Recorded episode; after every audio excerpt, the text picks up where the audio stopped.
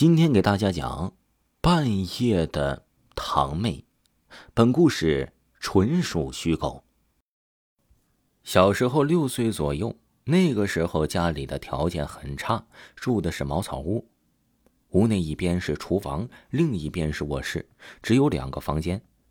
一个房间呢是奶奶住，另一个房间呢就是爸妈跟姐姐四个人挤在一起睡。因为那个时候我们都还小，老一辈的人呢就觉得不适合分开住，也没有房间给我们分开住。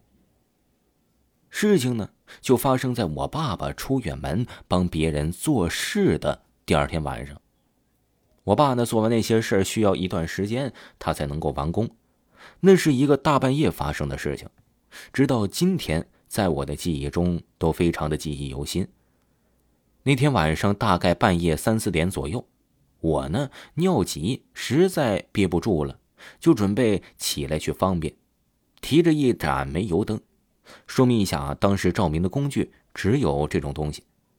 打开房门出来，正准备回头关房门，我看到了一个蹲着的小女孩，个子呢和我当时也差不多。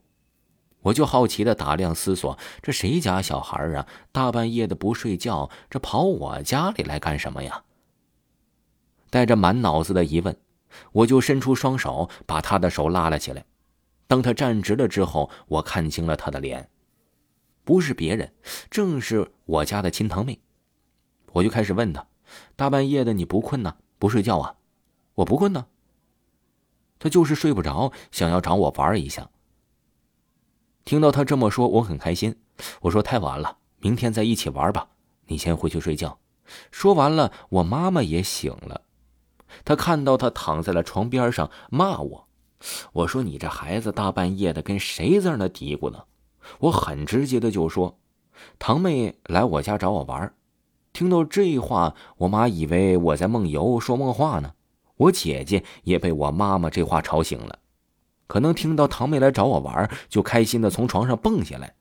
看到之后呢，也说堂妹真的来我家了。我妈一直在说说你俩是不是没睡醒之类的话。我敢说，我妈听见我们姐弟俩说这话，肯定头皮发麻了。看我俩都拗不过，就一蹦一跳的进房间，拉着我妈的手出来。结果快到房间门口的时候，堂妹已经上楼梯上楼了。以前呢，也都是木梯子，看到这情景就使劲的拽妈妈，生怕她看不见了。好巧不巧，刚出来，堂妹已经上去了。妈妈呢，自然也就没看到。那个时候，妈妈一度说就没睡醒，就是你俩看错了。不过呢，我们俩也没太在意，继续走出来，打开大门，方便回来之后，闷头就睡了。第二天天亮啊，妈妈就去舅舅家去求证去了。我的舅妈和家里隔着很近，也就是几步的路吧。问舅妈说：“昨天晚上堂妹半夜有没有半夜起来，或者是不在的一些问题？”毫无疑问，舅妈说昨天晚上堂妹和她睡得都很好，也没有起来过。听完之后啊，妈妈就带着她去了这个村里找这个法事，来家里做法了。我们那个地方的说法就是扫房子。这件事儿呢，到这里。就算是讲完了，说明一下啊，摸到堂妹的手，并没有像摸到电视里说的那样，摸起来并不是冰凉的，而是非常热乎的。就我个人而言，我觉得声音、习惯、性格和说话的方式都很真实。澄清一下啊，因为拉着堂妹的手，一些细节没有讲出来，但事情的经过就是这样吧。自始至终呢，我都带着非常多的疑问，好比那天晚上。我说是梦游，可是我姐姐也不可能是梦游吧？又比如说大半夜的大门紧锁，堂妹是怎么进来的？等等，这些都是无法解释的。后来呀，一些亲戚之后就了解了，说可能是在地下的另一个妈妈上来看看她过得好不好，还有说是另一个妹妹上来看她的。总之啊，这件事就是非常非常的乱，我就不一一讲述了。